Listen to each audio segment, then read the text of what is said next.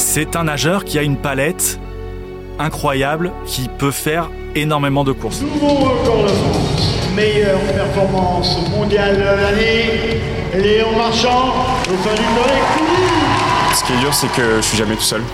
Je suis jamais tout seul. Il y a toujours quelqu'un qui me regarde, qui me, qui me prend en photo, qui me filme. Un roi à Rennes, Léon Marchand, 21 ans, champion du monde aux 200-400 mètres 4 nages, la jeune star des bassins, vient de remporter 5 titres au championnat de France à Rennes. Son prochain défi, le championnat du monde du 23 au 30 juillet au Japon et bien sûr les Jeux. Paris 2024. Le grand défi. Yves Pulici.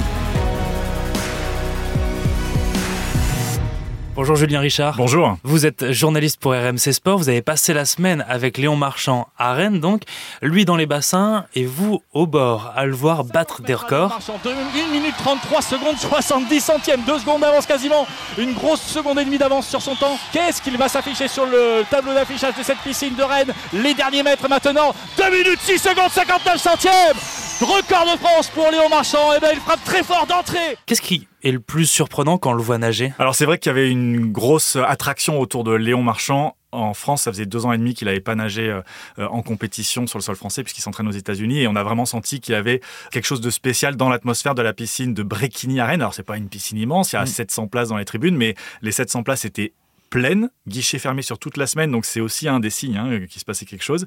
Et puis euh, au-delà du public qui était, euh, on va dire, assez chaud, qui l'encourageait, qui était debout à chaque course, les autres nageurs de la compétition aussi, dès qu'il y avait une euh, finale, une course de, de Léon Marchand, on les a vus s'arrêter, venir au bord du bassin, et voilà, ça c'est assez significatif qu'il y avait une attente autour de, de, ça et de voir nager finalement en vrai ce, ce nouveau phénomène. Comment est-ce qu'il va aussi vite? C'est vrai que c'est assez impressionnant euh, parce qu'il a une palette très large de, de, distance, on va y revenir, mais euh, ce qui est très impressionnant quand on le voit nager, peut-être, son point fort, c'est les parties sous-marines, c'est-à-dire euh, les coulées qu'il y a euh, après chaque longueur. Hein, on pousse sur le mur et on doit faire au maximum 15 mètres sous l'eau, on a cette réglementation, et sur cette partie-là, c'est vraiment ce que l'on voyait par exemple avec un, un, Michael Phelps. Alors la comparaison va, va beaucoup revenir autour mmh. de la légende de la natation, mais c'est vrai qu'il est extrêmement rapide, c'est un poisson sous l'eau. Le Toulousain vient de passer deux saisons aux États-Unis. Pourquoi on le compare à Michael Phelps? Parce qu'il est entraîné en ce moment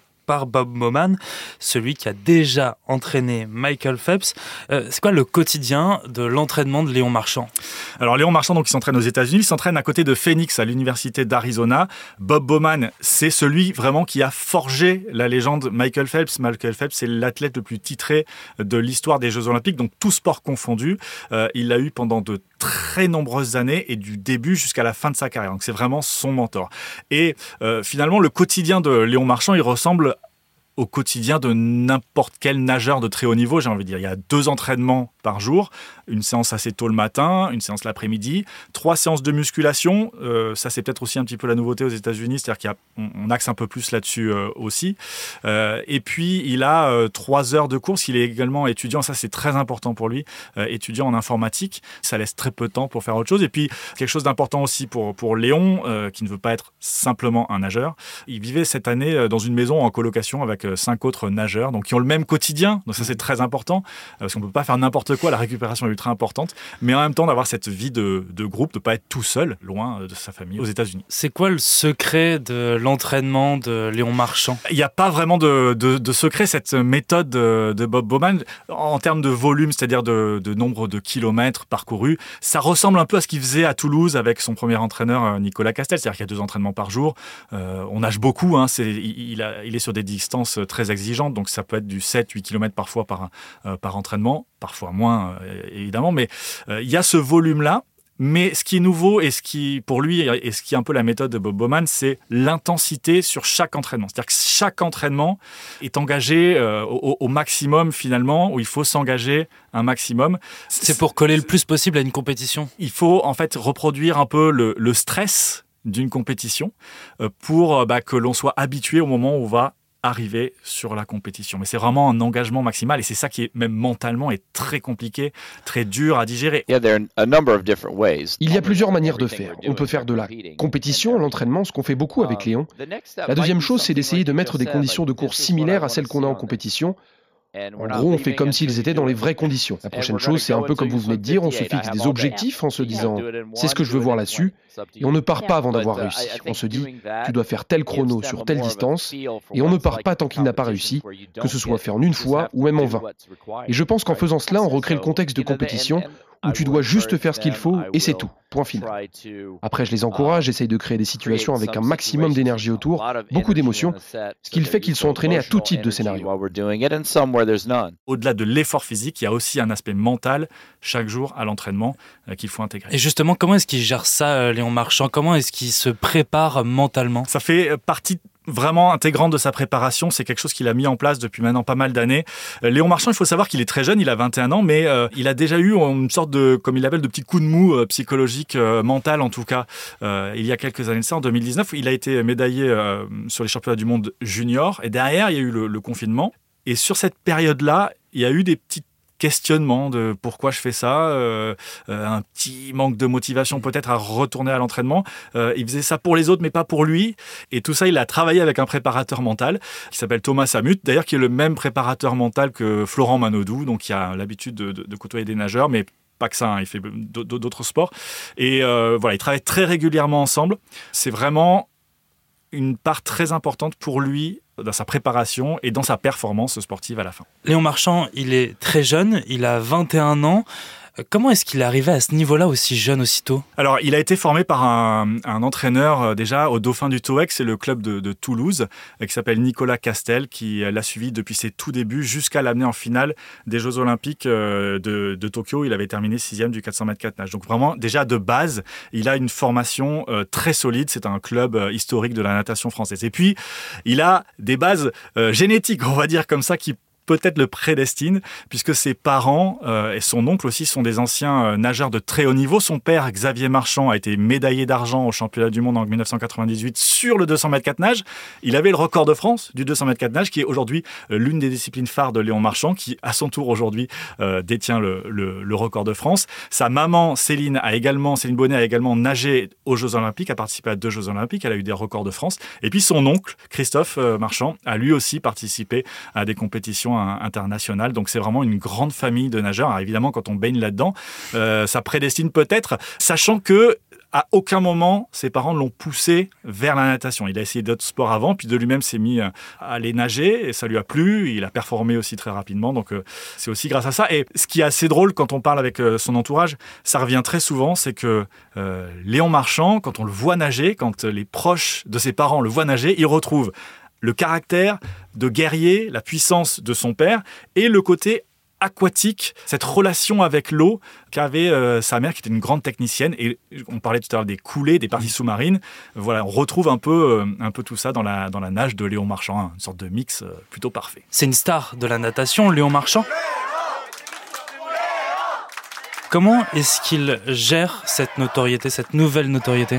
C'était l'un des, enjeux de ces championnats de France à, Rennes, une sorte de mini-répétition de ce qu'il va connaître dans les mois qui viennent avec euh, Paris 2024 qui approche. Ça faisait donc plus de deux ans qu'il n'avait pas nagé en compétition en France. Son statut depuis évidemment a changé. Il est double champion du monde. Il a réalisé des performances hallucinantes en mars dernier sur les championnats universitaires américains, euh, en battant des records, en gagnant euh, beaucoup. Euh, donc ça, c'était quelque chose qu'il allait découvrir et qu'il fallait découvrir sur ces championnats de France et s'habituer surtout avec là-dedans un programme de compétition très chargé. Là aussi, ce qu'il retrouvera sur les championnats du monde, à savoir euh, au moins une course par jour. Donc, il avait cinq courses en cinq jours euh, à, Rennes. Et il a découvert ça. Il y a eu des scènes assez surprenantes pour lui et il fallait voir son visage au moment de sortir de la piscine, notamment après le 200 brasses quand il bat le record de France. Ça prend du temps. Derrière, il y a la récupération, il y a le contrôle antidopage. Donc, il a dû sortir une bonne heure et demie après.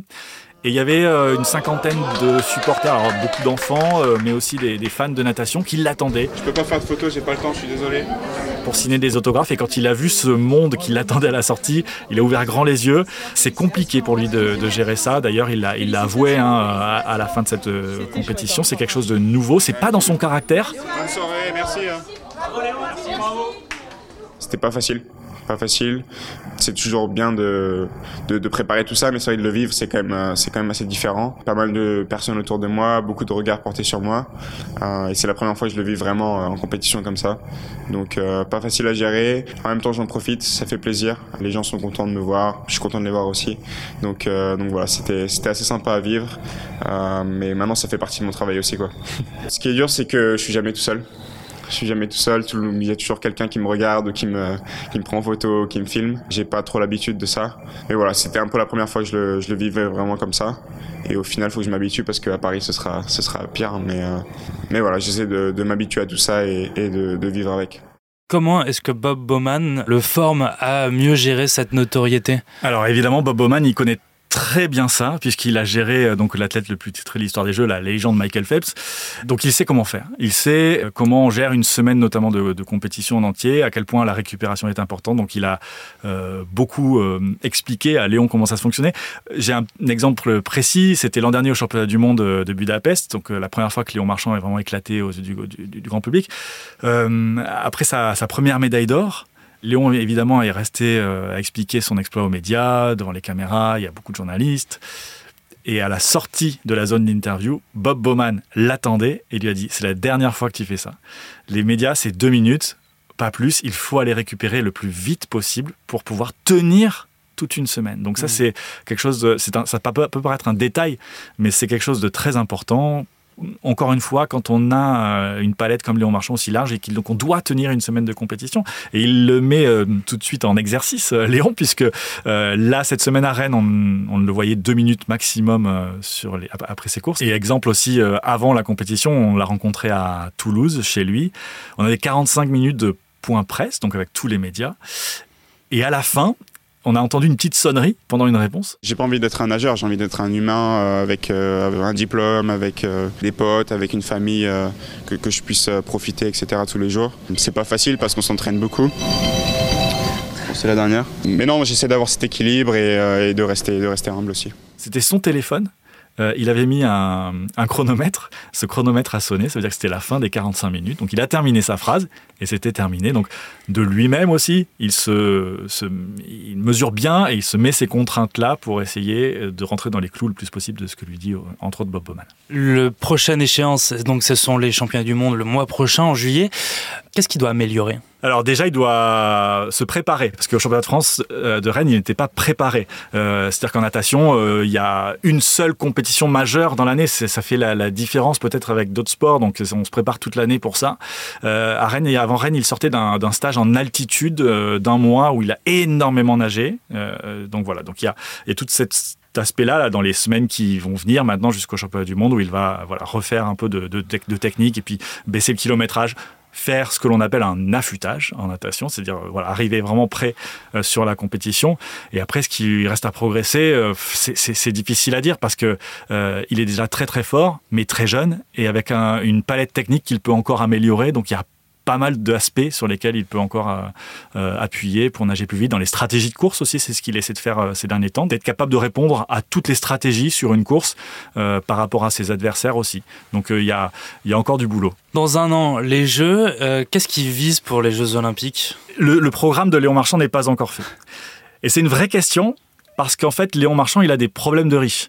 C'est-à-dire que c'est un nageur qui a une palette incroyable qui peut faire énormément de courses. Là, sur les championnats de France, par exemple, il s'est qualifié pour cinq épreuves au championnat du monde. Il ne pourra pas aller nager, c'est trop.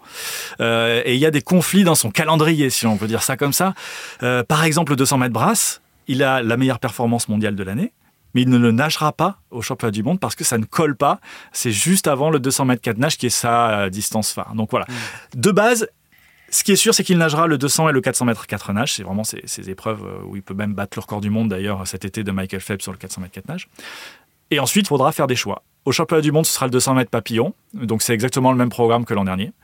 Euh, il y aura aussi euh, des relais. Et aux Jeux Olympiques, c'est un peu différent parce que la compétition est un peu plus longue. Il y a 9 jours de compétition.